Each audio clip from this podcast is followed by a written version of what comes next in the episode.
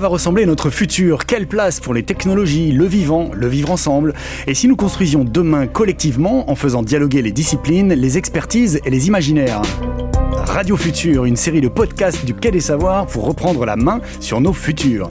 Une émission proposée par Marina Léonard et Laurent Chiquano. Bonjour à toutes et à tous, en direct du festival Lumière sur le quai à Toulouse et en direct de la page Facebook du Quai des Savoirs, nous allons aujourd'hui imaginer ensemble les villes de demain. Plus fluides, moins embouteillées, plus autonomes, mieux connectées aux campagnes alentours, plus vertes, avec des vies de quartier et pas simplement un unique centre-ville. À quoi vont ressembler nos villes dans le futur? Est-ce qu'elles vont s'inspirer du vivant, Marina? Alors les villes occupent 20% du territoire terrestre mais concentrent plus de la moitié de la population mondiale.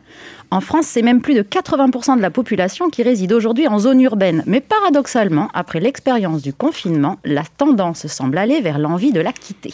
Alors, est-ce si terrible de vivre en ville? Quelles sont les tendances du côté des urbanistes et des architectes pour recréer ce désir de vivre en ville? Est-ce que les villes d'aujourd'hui sont assez vivantes? Alors, pour en discuter et pour, projeter avec, pour nous projeter dans la ville de demain, nous avons le plaisir de recevoir aujourd'hui Benoît Boldron. Vous êtes maître de conférences en urbanisme et chercheur associé aux listes CIeux à l'Université Toulouse de Jean Jaurès. Vous travaillez également à la direction de l'habitat à Toulouse Métropole. Bonjour. Bonjour. Et Raphaël Besson, vous êtes économiste, directeur du bureau d'études Ville Innovation et chercheur associé au laboratoire Pacte à l'Université de Grenoble. Je précise que vous êtes aussi expert euh, pour le projet Europe Pand euh, sur les villes vivantes. Vous allez nous en parler euh, plus tard. Bonjour Raphaël. Bonjour. Alors commençons par un petit retour en arrière avec cet extrait d'une émission du 27 janvier 1976. Dans un entretien avec Jacques Legris sur TF1, le sociologue Michel Ragon parle de son dernier livre, L'homme et les villes, et il est assez critique. On parle toujours de futurologie et de techniques de pointe avancée dans le domaine, par exemple, de la recherche de, capsules habitat lunaires. Or, pour l'habitat quotidien, celui de nous autres terriens, pauvres terriens, eh bien, l'on ne fait pratiquement rien. Euh, notre habitat est toujours celui du Second Empire, avec euh, l'eau chaude à tous les étages, ce qui est agréable, évidemment, mais enfin, qui ne change pas fondamentalement la manière d'habiter. Alors il y, a une frustration devant ces images fantastiques que l'on voit à la télé, que l'on voit au cinéma, que l'on voit dans les journaux, euh, une espèce de frustration d'une ville qui, elle, n'est pas, euh, n'est pas vraiment moderne d'ailleurs. Alors Raphaël Besson, est-ce qu'on peut dire que 50 ans après, euh, Michel Aragon, nos villes sont devenues enfin modernes? Eh bien, je suis confus, non. On est toujours dans la ville du passé. Alors, peut-être pas pour les mêmes raisons que celles qui sont défendues par Michel Aragon, qui est qui a priori euh, une vision de la modernité tournée autour de la technique. Et je pense que tout l'enjeu, en tout cas, d'une ville moderne serait justement de sortir quelque part d'une approche anthropomimétique, c'est-à-dire de cette obsession de penser nos sociétés urbaines à travers le prisme humain.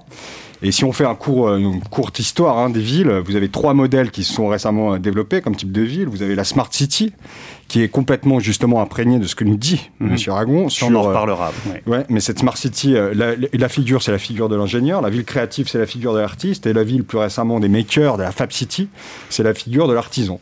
Et on est toujours en fait sous ce prisme d'une vision anthropocentré, du coup, de la manière d'opérer nos villes. Et ce qui impliquerait aujourd'hui la véritable modernité, ça serait de, le dépassement, quelque part, de cette approche anthropocentrée pour, effectivement, penser nos villes complètement intégrées dans les écosystèmes, certes sociaux, mais aussi naturels. Mhm. Mais est-ce que c'est pas bien de penser de manière anthropocentrée, c'est-à-dire euh, de mettre l'humain au cœur de notre réflexion? Est-ce que c'est la ville, elle est quand même faite pour les gens? Donc est-ce que c'est pas bien de penser la ville autour des gens?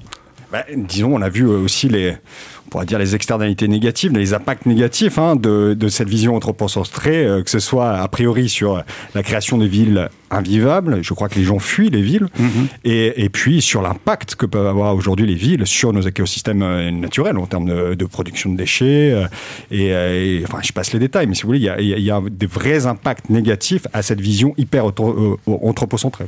Donc là, vous parlez de villes invivables, qu'est-ce qu'on reproche à la ville aujourd'hui aujourd'hui, Benoît Boldron euh, moi déjà, je voulais réagir effectivement à cette notion de, ville du passé, comme disait euh, Raphaël. En fait, hein. c'est vrai que aujourd'hui, on se questionne sur la ville moderne. Alors, il faudra encore définir ce que c'est la ville moderne, hein, mais on regarde. Il y a, eu des constitutions de villes, il y a eu des, modèles d'urbanisme dans le passé qui donnaient quand même aussi une vision, que je trouvais très moderne, c'est on donne la place à l'habitant. Euh, l'agora euh, grecque, c'était je la positionne au milieu pour y mettre euh, mes usages, mes fonctions, pour que les gens se rencontrent. Et à un moment donné, ça donnait du sens aussi à la ville par rapport à, comment est-ce que les habitants allaient se rencontrer.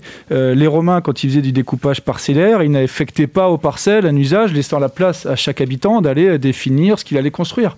Aujourd'hui, des villes comme Medellin, par exemple, de la même manière, construisent des, ont un urbanisme où le champ euh, des rez-de-chaussée des bâtiments ne sont pas définis et chacun peut après faire bah, soit un commerce, soit un logement, etc. Donc peut-être qu'une ville moderne, et on n'y est pas effectivement, hein, peut-être qu'une ville moderne, c'est une ville qui réfléchirait aux usages pour les habitants.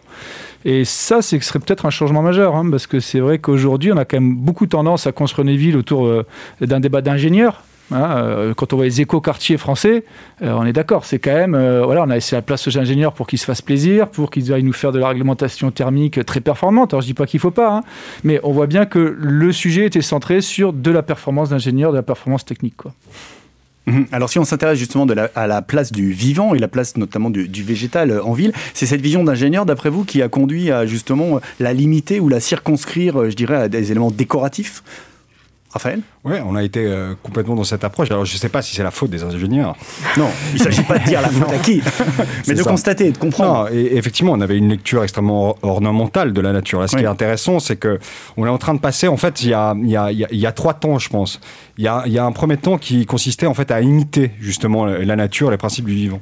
Alors soit imiter alors le vivant humain, alors typiquement avec euh, l'urbanisme fonctionnaliste, hein, le Corbusier qui était complètement à disséquer quelque part le corps humain pour essayer de penser nos villes, hein. Mhm. euh, créer des poumons verts avec des analogies autour de la, de la, circulation sanguine pour créer justement cette ville des, des, flux.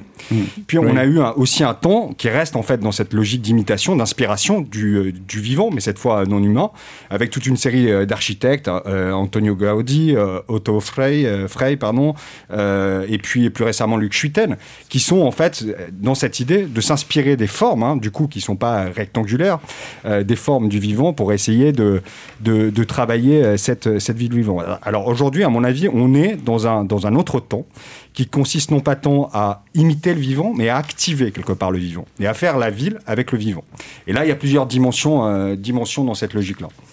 Alors, je, je, peux développer, hein, euh, mhm. c'est comme vous voulez. Oui, Rapidement bah, en fait, Non, mais une première dimension, ce qui est intéressant, c'est que la, la, Smart City, première dimension, c'est qu'elle elle se pense aussi avec le vivant. C'est-à-dire, tout l'enjeu de la, de, la, de, la, Smart City, c'est de capter justement le pouls de la ville. Donc à un moment donné, à capter cette activité vivante avec cette idée qu'a priori, en ayant des capteurs euh, un peu répartis dans tous les espaces publics, on aurait cette capacité à optimiser la gestion et la fabrique des villes vous avez toute cette logique de ville citoyenne. Euh, de laboratoires citoyens et tout ça, qui, euh, quelque part, essaye de créer des espaces urbains où euh, ce qui va faire à un moment donné la vitalité de ces espaces, c'est justement les citoyens eux-mêmes. Donc il y a une logique, en fait, de faire contribuer les individus.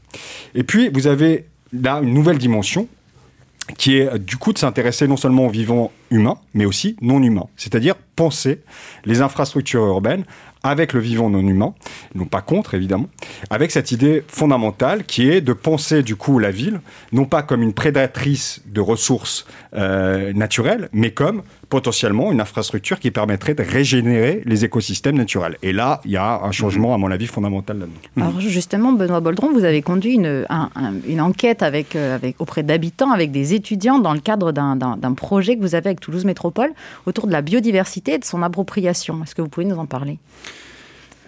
Oui, alors c'est un projet en fait qui s'insère dans un cadre euh, plus large, hein, qui est un projet de recherche et développement signé entre Toulouse Métropole, l'Université Toulouse-Jean-Jaurès et le Laboratoire Lisieux. Hein. Euh, un projet sur faire la métropole bio-inspirée. Voilà, tout à fait. Donc on s'est donné trois ans en fait pour réfléchir à ce sujet-là et voir euh, bah, qu'est-ce que c'était le faire la métropole bio-inspirée. C'était pas la pensée, c'était la faire. Donc on est déjà dans un concept qui est un peu aussi opérationnel de voir comment est-ce qu'on on, on, va jusqu'au bout de, de, de, nos réflexions.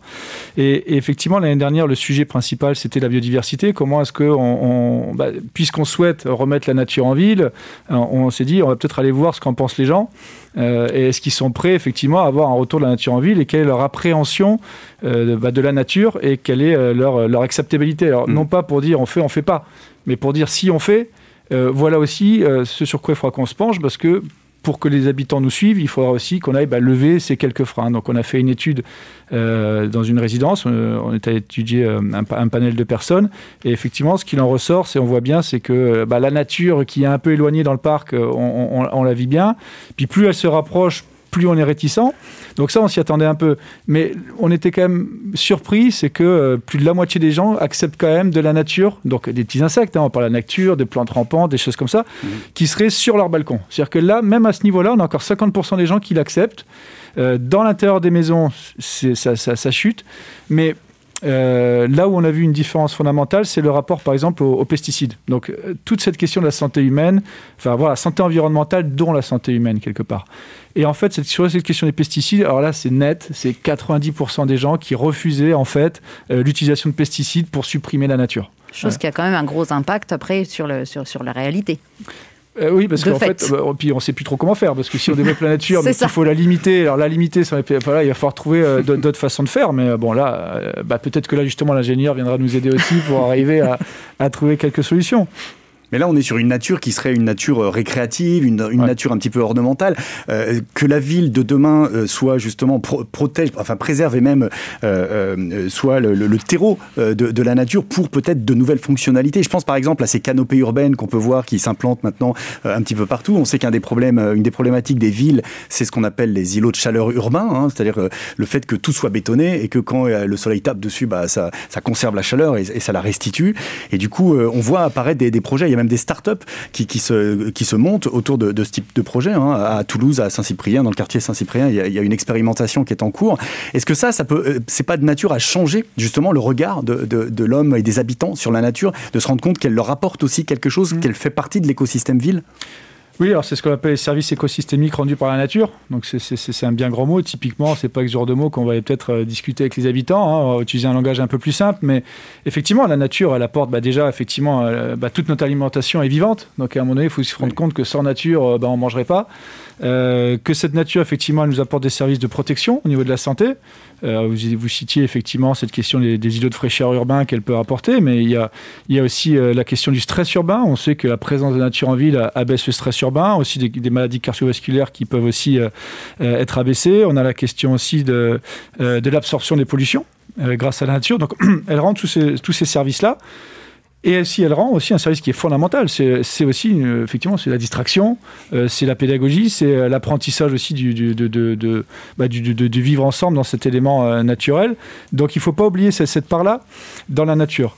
Peut-être juste, juste pour préciser aussi, et pour rebondir sur ce qu'on disait tout à l'heure, en fait nous dans nos politiques on a souvent fortement cloisonné les fonctionnalités. on a dit mmh. on va répartir la fonctionnalité. Ce qui, est, contraire au principe du vivant. La, la nature ne fait que agréger les fonctionnalités. Aujourd'hui, par exemple, une ville comme Copenhague, euh, quand elle, euh, elle, remet son port euh, en fait en propre, hein, enfin, voilà, le port n'était pas baignable, les eaux étaient polluées, mm. ils ont déplacé le port, ils ont, lavé, ils ont mis en place tout un système en fait pour nettoyer les eaux.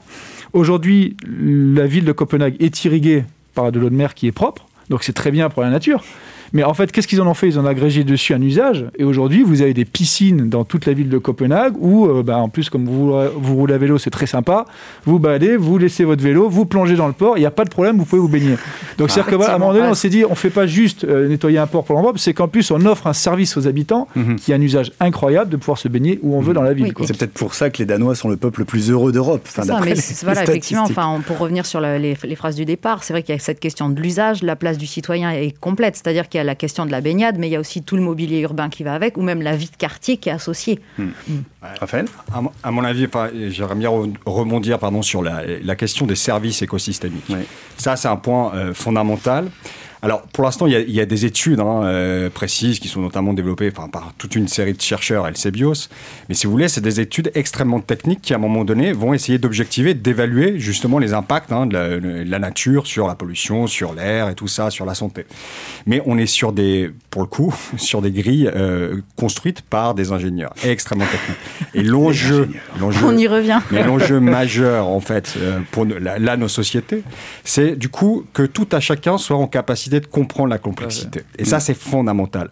Donc, d'où, à mon avis, euh, tout l'intérêt aussi des nouvelles technologies sur la question, et là je pense qu'il y a un truc extrêmement puissant, la, la visualisation pardon, des données complexes. Comment? Alors là, on peut travailler avec des designers, des graphistes, des artistes, des littéraires. Il y a plein de choses à penser de ce point de vue, mhm. mais il faut absolument que cette complexité, en fait, elle soit appropriée, appropriable par tout à chacun, avec des outils qui permettent effectivement de visualiser ben, des écosystèmes et donc quelque part de dépasser les approches duales dans lesquelles les, les villes ont été construites. Hein.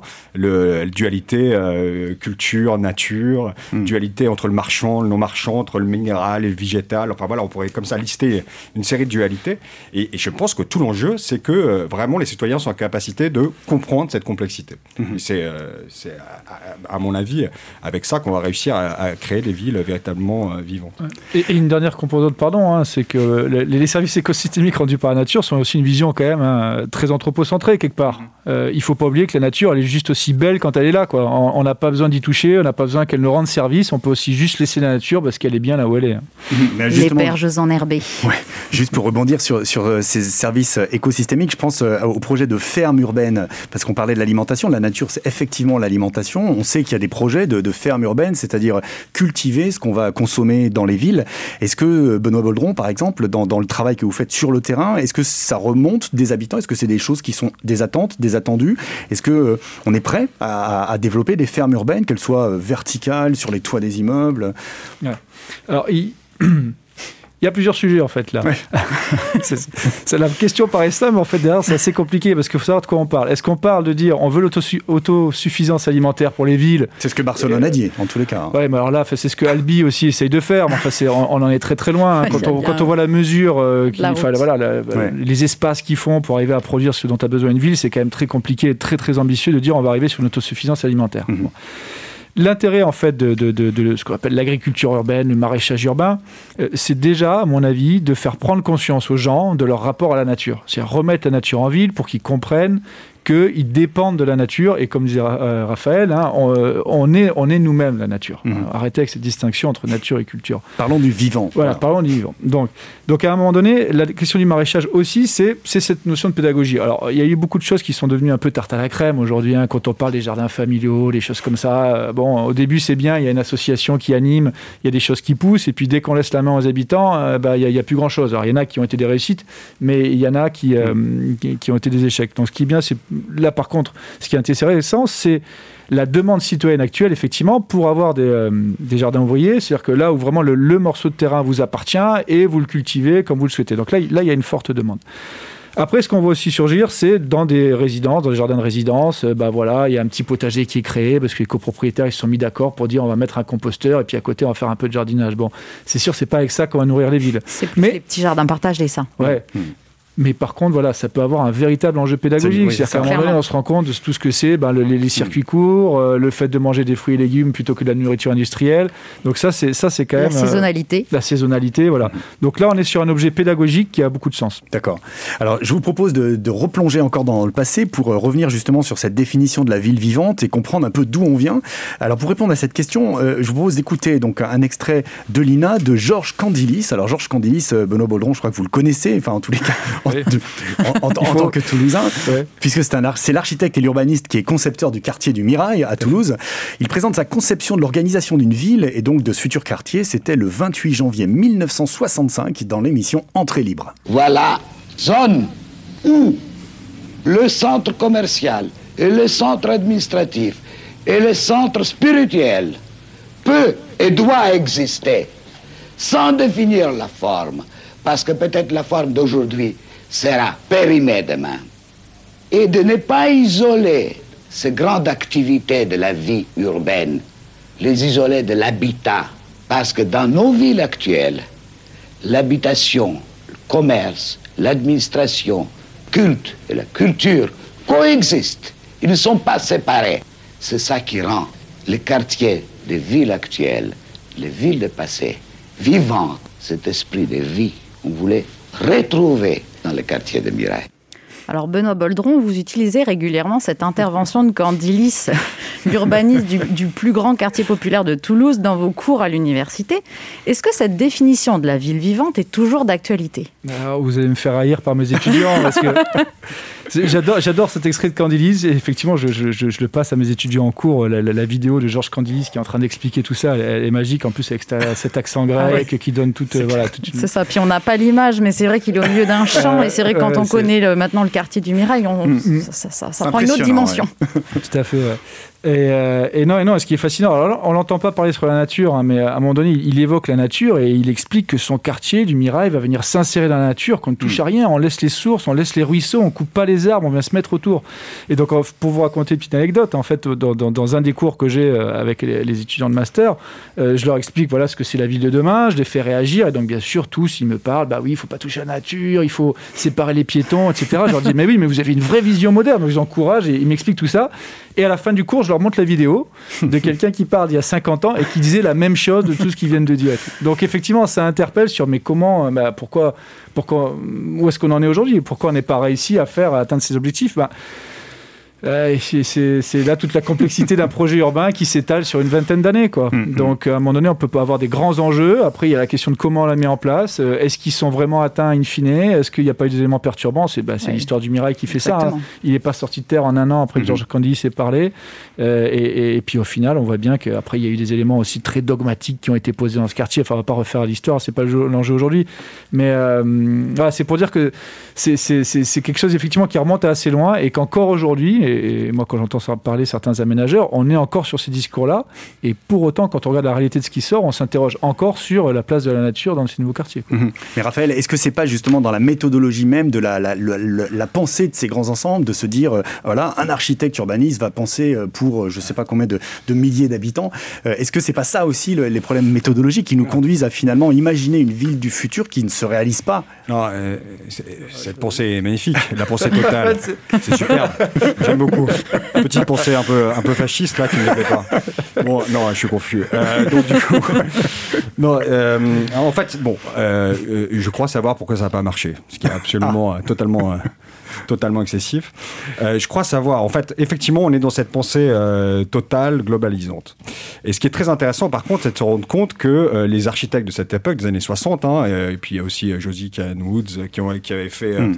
Oui, il n'y a pas que le Mirail. Voilà, mais, hein, la, Université, par exemple, à Berlin. Donc des méga structures, en fait, urbaines ou hmm. universitaires, qui avait complètement en fait intégré cette question de la modularité, de l'adaptabilité, avec véritablement cette idée hein, hmm. de créer effectivement un espace vivant. Simplement, ça fonctionne pas parce que tout simplement, comment on fait? C'est-à-dire que euh, euh, vous êtes entre euh, du coup un maître d'œuvre, un architecte qui va a priori positionner son plan, une institution, mais entre les deux, il y a les citoyens, et les citoyens, ils savent pas comment faire.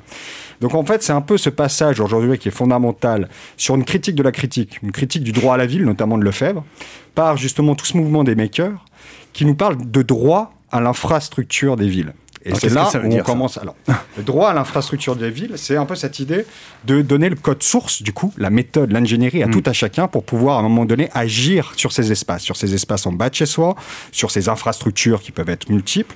Donc, cette capacité-là. Et là, ce qui est très différent par rapport à l'époque des années 60, c'est qu'on a tout un mouvement, on peut les appeler des tiers acteurs de la fabrique urbaine, avec ces collectifs d'architectes, ces collectifs d'urbanistes. On a comme ça une pléthore de, de collectifs qui sont en train de se développer actuellement et qui, justement, permettent en fait euh, euh, aux gens d'expérimenter, qui permettent d'articuler une diversité de savoirs entre des savoirs euh, techniques, des savoirs profanes, des savoirs d'usage, et qui permettent aussi, ça je pense est fondamental, de créer aussi de nouveaux imaginaires.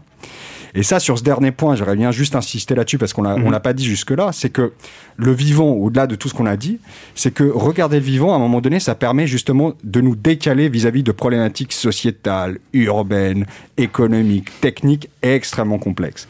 Et à un moment donné, quand vous arrivez sur un quartier et que vous dites, bah écoutez, euh, par rapport à vos problèmes, on va commencer par regarder euh, le toucan, le toucan. Voilà pourquoi est-ce qu'il a un bec qui s'est structuré comme ça?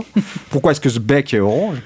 Et à partir, on va commencer à, penser à partir du toucan. Ce qui est extrêmement intéressant avec ça, c'est que d'une part, vous créez en fait une forme de neutralité, c'est-à-dire que l'expert, l'élu, l'habitant, tout le monde, a priori, n'y connaît absolument rien au toucan. Mais surtout, vous, vous créez euh, la possibilité de penser à un nouvel imaginaire. Et surtout d'apprendre à partir du vivant qui s'est structuré depuis 4 milliards d'années. Donc on peut quand même se dire qu'il euh, y a la possibilité d'apprendre, de comprendre en tout cas, les mécanismes d'adaptation, de transformation des êtres vivants non humains et qu'ils ont beaucoup de choses à nous raconter. Hum, mais alors, est-ce qu'il n'y a pas aussi un enjeu économique dans, ces quartiers? On, a eu un, commentaire euh, sur Facebook. Et euh, est-ce qu'il n'y a pas une dimension économique qui fait aussi que ces villes, alors c'est bien de les penser sur un plan architectural, enfin je pense à ces quartiers, architectural, urbanistique, mais euh, il y a l'économie aussi qui, rentre en ligne de compte. En fait, vous êtes économiste, je rappelle. Alors, je, m'intéresse qu'aux non-marchands. non, mais là, du coup, c'est fondamental. Parce que sur l'emploi, par exemple. Aujourd'hui, c'est clair que dans ces quartiers-là, c'est là où les gens ont le moins d'emplois proportionnellement à, l'ensemble de la population. on, va parler du coup d'économie. Et on va parler de des externalités, qui sont en fait tous ces, euh, euh, ces, ces, échanges qui sont faits entre deux acteurs, deux organisations, qui sont des échanges non marchands qui peuvent à un moment donné avoir des impacts économiques bien réels. Mhm. Euh, une externalité négative, typiquement, c'est une industrie qui certes crée des emplois, voilà, c'est parfait, crée du PIB et tout ça, mais qui pollue. Mhm. Et avec une externalité, du coup, qui est-ce qui paye la facture in fine? Ça, c'est une externalité négative. Mhm. Et puis, vous avez des laboratoires positives aussi. Et eh oui, vous avez des laboratoires citoyens qui coûtent 0 euros à la collectivité, qui a juste à mettre à disposition des espaces publics ou des bâtiments publics. Et toute la, production sociale, la création de jardins partagés, la création de skateparks, des choses comme ça, eh bien, est pensée de manière totalement autogérée. C'est ce qui a été développé à Madrid. Il y a une trentaine de laboratoires citoyens aujourd'hui. Et tout le travail qui est fait, en fait, aujourd'hui, c'est de montrer justement ces externalités positives et de déduire de tout ce qui se produit, en fait, à un moment donné, comment est-ce qu'on discute de la valeur en fait de ces externalités? Alors ça peut être des valeurs monétaires. Hein. Moi, je m'étais amusé, par exemple, juste un cas très concret, à chiffrer tous les mois ce que euh, quelque part euh, les laboratoires citoyens me permettaient euh, d'éviter comme coût. Alors je mettais mes, mes, mes, enfants à la garde collective, je prenais des cours d'espagnol, en échange je donnais des cours de français. Mhm. J'ai chiffré ça, j'arrivais à 700 euros par mois si j'avais été sur un marché classique. Donc si vous voulez, c'est tout le travail qui est à faire et on rentre dans la complexité. C'est que l'économie, c'est le marchand et le non marchand. Et ça, c'est fondamental pour, à un moment donné aussi, traiter de ces questions de ville vivante. Mm. Mm.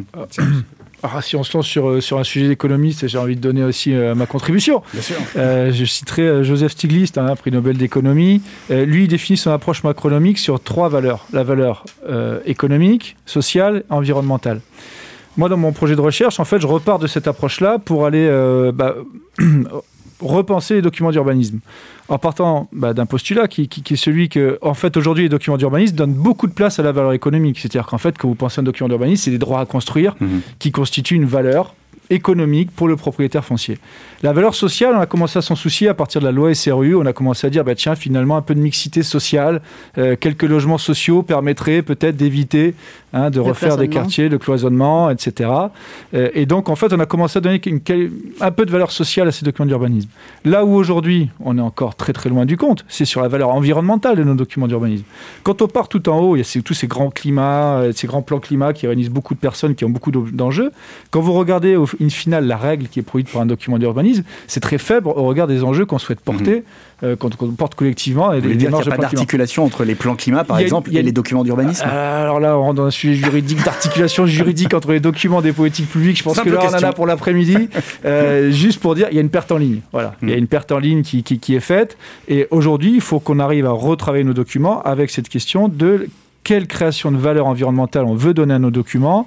Et quand cette création de valeur euh, environnementale, elle génère une valeur économique, typiquement, c'était encore un exemple de Copenhague. Ils ont fait leur dernier quartier, ils s'arrêtent par un R plus 12 sur un parc national. Ils offrent quoi? Ils offrent une vue sur verre aux habitants de là. Mhm. Et cette vue sur verre, elle a une valeur économique. Parce que forcément, comme une vue sur mer, quand on habite sur une vue sur mer, ça coûte plus cher. Et bien cette valeur économique, aujourd'hui, elle est captée par qui Elle est captée pour quoi? Et bien demain, si on part du principe que c'est une valeur environnementale, et ben, au titre de l'intérêt général, cette valeur environnementale doit peut-être servir à l'intérêt général, à savoir la régénération d'un parc, euh, n'importe, mais en tout cas, peut-être pas juste être transformé en valeur économique pour un propriétaire foncier. Voilà. Donc je pense que cette approche par la valeur aussi permettra aussi de re-questionner euh, euh, la planification de nos villes. Mhm. Et alors, dans cette idée de, l'économie circulaire, dans, le projet dont on parlait tout à l'heure, faire la métropole bio-inspirée, il y a un nouveau volet sur lequel vous allez plancher, ou vous avez commencé à plancher, qui est comment travailler sur une économie circulaire urbaine. Alors, on pourrait rajouter du coup la dimension économie circulaire citoyenne urbaine. Euh, donc là, vous allez attaquer la partie enquête. sur quel sujet est-ce que vous vous intéressez les étudiants sont mobilisés là-dessus oui, c'est euh, spoiling alert là. Attention, là, c'est euh, ah, pardon, coupé. Effectivement, c'est le grand sujet qu'on s'est donné pour 2021, d'aller voir comment est-ce que la nature peut, peut inspirer une économie circulaire urbaine. Donc, euh, on, organise un séminaire à l'université. Bah, du coup, j'en profite pour un peu de publicité. Hein. Ce sera le 28 janvier à l'université Toulouse-Jaurès sur, sur ce sujet-là. Euh, bah, là, pour le moment, les étudiants réfléchissent, donc moi, j'aurais pas grand-chose à vous dire, si ce n'est qu'en fait, ils sont partis, ça y est, et on a commencé un peu à déconstruire les cadres. Et, c'est un peu comme disait Raphaël tout à l'heure, avec cette image du toucan. Moi, je l'ai fait travailler, si vous voulez, avec des cartes du vivant, qu'a produit d'ailleurs le CBIOS, hein, un, très beau travail qu'ils ont produit à ce sujet-là, euh, Centre européen d'excellence en mmh. biométisme. Euh, et, en fait, avec ces cartes-là, en fait, qui vous présentent des animaux, quelles sont leurs particularités, qu'est-ce qu'ils font, comment ils interagissent, et ben en fait, les étudiants partent de là pour euh, bah, déconstruire les cadres et pouvoir un peu sortir des grands éléments qu'ils entendent et se dire voilà, on se donne un nouveau souffle, on enlève les cadres et maintenant qu'est-ce qu'on propose euh, comme nouvelle façon de faire?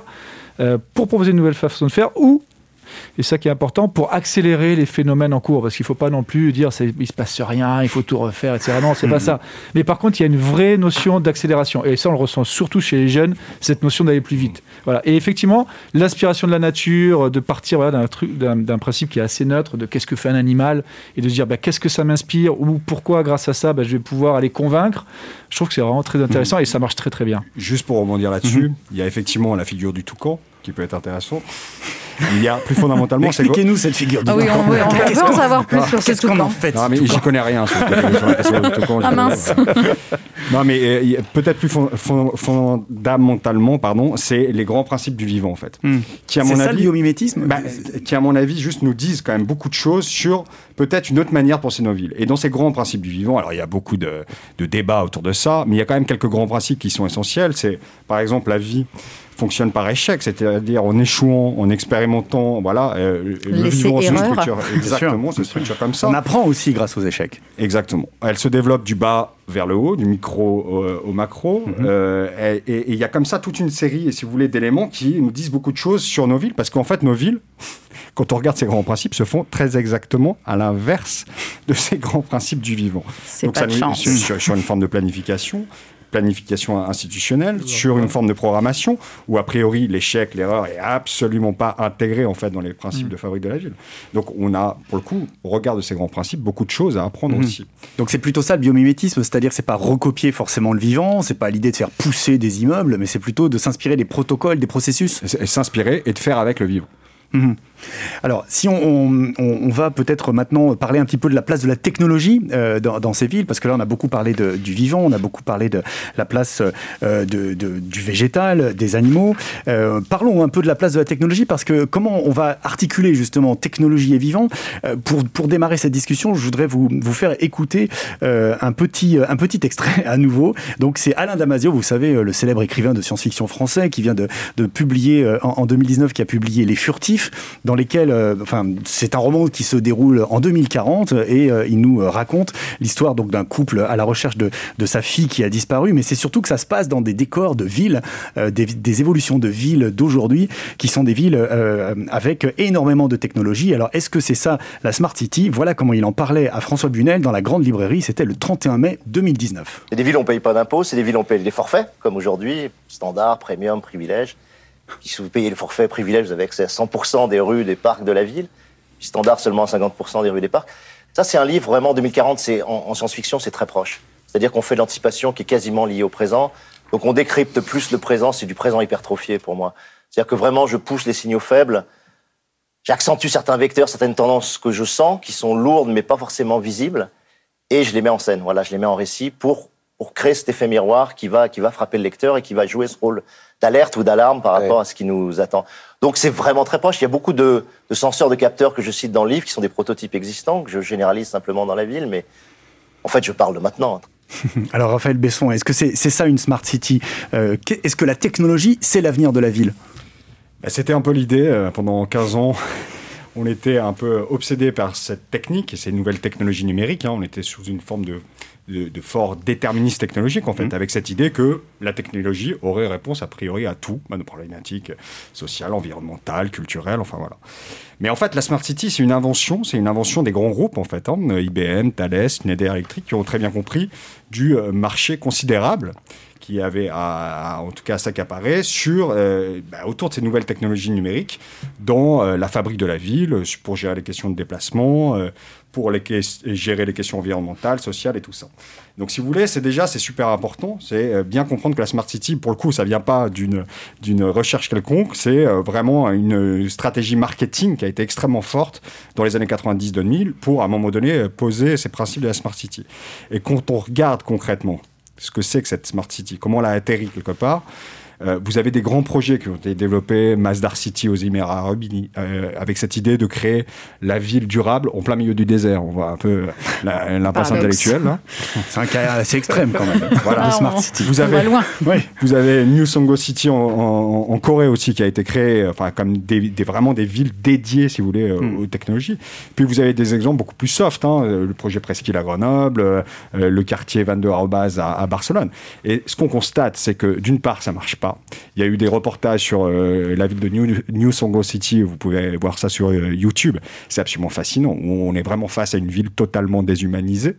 Et puis, dans des expériences beaucoup plus soft en Europe, eh bien, très clairement, on se rend compte que ça fonctionne pas. C'est-à-dire que la greffe ne, ne, prend pas. C'est-à-dire, on peut pas, à un moment donné, diffuser des capteurs dans un espace public qui permettent, par exemple, de, de je sais pas, de, de voir tout de suite sa place de, une place de parking mhm. libre quand on arrive sur un quartier à partir de son smartphone.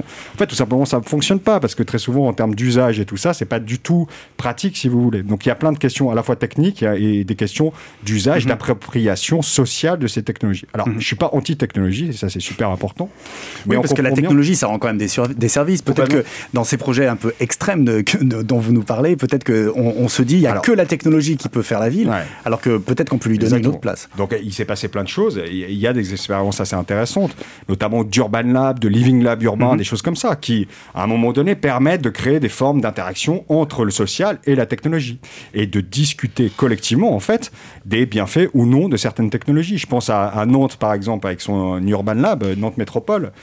Euh, son City Lab, pardon, qui a par exemple testé les euh, principes d'une imprimante 3D géante qui avait été développée avec les entreprises, les labos du territoire. Et en fait, ils ont construit dans l'espace public une maison en trois jours, 230 mètres carrés. Donc c'est quand même fascinant. Donc tout le monde est tout de suite euh, fasciné par cet objet. Mais et ça questionne aussi beaucoup sur notamment comment est-ce qu'on préserve la problématique de l'étalement urbain aussi sur notre métropole. Ça a développé plein de débats, plein de sujets. Et c'est comme ça en fait qu'on va pouvoir traiter cette question de la technologie. C'est vraiment en créant des espaces d'interface Sachant que par rapport à ce que vous disiez tout à l'heure sur le côté donner le, code source aux citoyens, l'imprimante 3D ou des choses comme ça, ou même les technologies d'une manière générale, ça a un côté quand même complètement obscur et, et complètement déshumanisé. Donc par rapport à la place du citoyen ou de l'usager, on, on, fait encore un gros pas de côté. mais on revient au tiers, c'est-à-dire il y a, aujourd'hui ces collectifs d'architectes, urbanistes, je sais pas, le collectif ETC, Cabanon Vertical, euh, en tout cas en France par exemple, qui justement sont euh, des, euh, des espèces d'intermédiaires entre ces nouvelles technologies et concrètement comment est-ce qu'on fabrique, nous, en, bas de chez nous, un, banc hmm. Qu'on aurait choisi parce que effectivement il y a un besoin particulier. Donc c'est fondamental de comprendre qu'aujourd'hui il y a un mouvement quand même et il y a des acteurs intermédiaires qui savent faire ça. C'est ça, et leur place est indispensable. Fondamental. Alors, on parle aussi de Fab City quand on parle de Smart City. Peut-être que c'est ça aussi la vie des makers, comme vous disiez tout à l'heure, avec cette idée qu'on se reprend, on reprend la main aussi sur les techniques de fabrication, y compris de mobilier urbain, par exemple, ou d'aménagement euh, plus généraux. Bah, la Fab City, c'était une critique de la Smart City, euh, une critique qui était faite par les makers en disant effectivement il y a un déterminisme technologique qui produit pas grand-chose. Et par contre, la technologie a quelque chose à dire. Elle a quelque chose à dire par rapport à son ancrage local, social et tout ça. Et donc la Fab City, c'était à Barcelone. Mhm. Et euh, avec cette idée à, l'époque utopique qui était de créer, en fait, de décentraliser la, la, fabrique urbaine et de créer des ateliers de proximité dans chaque quartier de Barcelone, permettant à tout à chacun mhm. de produire de la nourriture, d'agir sur son espace public. Enfin voilà. Et avec un projet, je termine juste là-dessus, c'est le Valdora Self-Sufficient Lab à Barcelone. Et là, ça rejoint vraiment complètement la ville vivante, où toute leur idée, ça a été de dire, on part en fait d'un parc naturel qui est euh, situé à proximité, à proximité de Barcelone, des ressources naturelles, de la faune, de la flore, et on part de ces ressources pour essayer de penser la ville autosuffisante.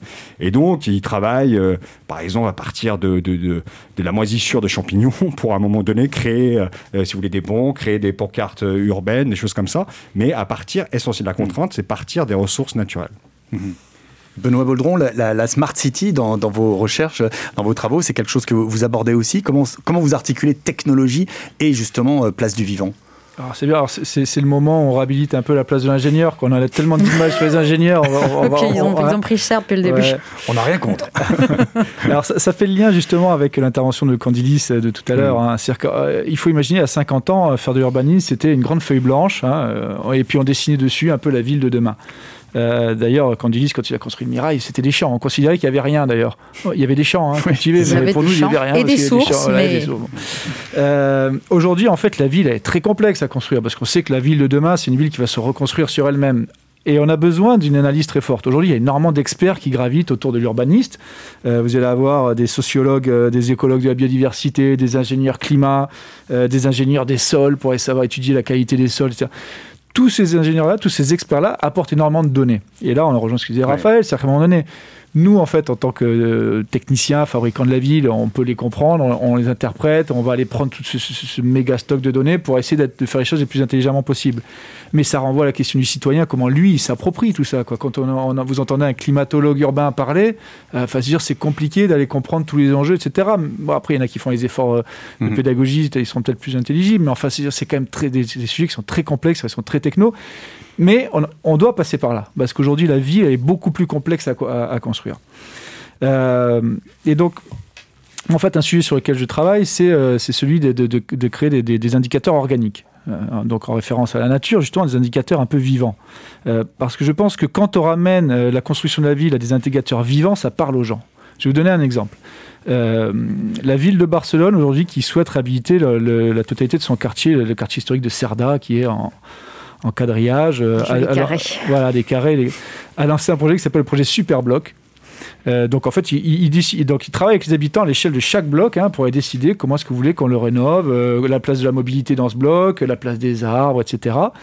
et en fait, ils ont modélisé, à travers une étude très scientifique, très sérieuse, hein, ils n'ont pas fait ça au, au doigt mouillé, que en fait, s'ils conduisaient le projet jusqu'au bout, en changeant les mobilités, en mettant plus d'arbres, donc en, étant, en, les îlots de fraîcheur urbains, enfin en mettant des îlots de fraîcheur urbains, pardon, etc., ils arriveraient à allonger l'espérance de vie des habitants de 200 jours. Vous voyez? Deux tiers euh, d'année quand même. Oui, parce que, parce, que, parce que moins de pollution, parce que moins de stress urbain, parce que moins de chaleur urbaine, euh, et puis après, ça fait aussi d'autres types de mobilité qui participent à, la santé humaine. Et ben, je pense que quand on va voir la population, que leur dit est-ce que vous souhaitez euh, un projet qui fasse 87 habitants à l'hectare ou est-ce que vous en voulez 95 euh, bah, on a du mal à avoir des réponses. Quand on dit aux gens, est-ce que ça vous intéresse un projet dans lequel vous allez gagner 200 jours d'espérance de vie À mon avis, sur les indicateurs organiques comme ça, on a peut-être plus de chances aussi d'arriver à attirer la population et de les faire s'intéresser à minimum au projet urbain. C'est ça, les associer davantage dans la conception, dans, même dans les imaginaires sur lesquels ils ont envie de se projeter. je travaille sur euh, quelque chose d'assez similaire en fait c'est euh, justement la question de l'évaluation et comment est-ce qu'on construit à un moment donné des indicateurs. Avec cette idée que finalement l'indicateur, a pas vraiment de sens, euh, en tout cas, a pas de sens s'il n'est pas complètement approprié par les habitants, les citoyens. Donc l'idée, c'est de travailler sur des questions évaluatives avec eux, donc de former quelque part des citoyens chercheurs qui, à un moment donné, vont travailler en amont du projet sur des, effectivement des questions, des questions évaluatives, des indicateurs qui leur permettraient justement de débattre de ce projet euh, collectif. Donc ça, c'est super important à un moment donné, dans cette logique toujours d'appropriation, de travailler aussi bien en amont avec les, les, citoyens pour à un moment donné aussi définir des grilles d'évaluation communes.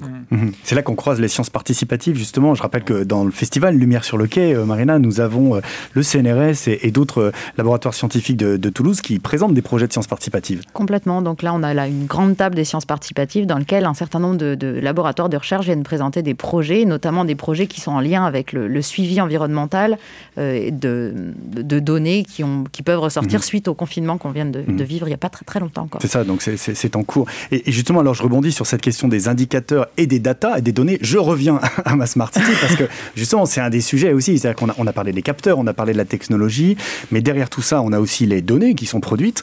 Euh, un grand sujet, c'est euh, qu'est-ce qu'une donnée d'utilité publique aujourd'hui, puisque comme vous avez dit Raphaël, elles sont produites par des industriels, puisque c'est pas l'État ni les collectivités qui vont produire les, technologies. Par contre, les données produites, à qui elles appartiennent et est-ce qu'il n'y a pas un enjeu justement de citoyenneté euh, autour de ces données pour reprendre la main euh, en partenariat, pourquoi pas avec l'industriel, mais en tous les cas reprendre la main pour savoir ce qu'on va en faire?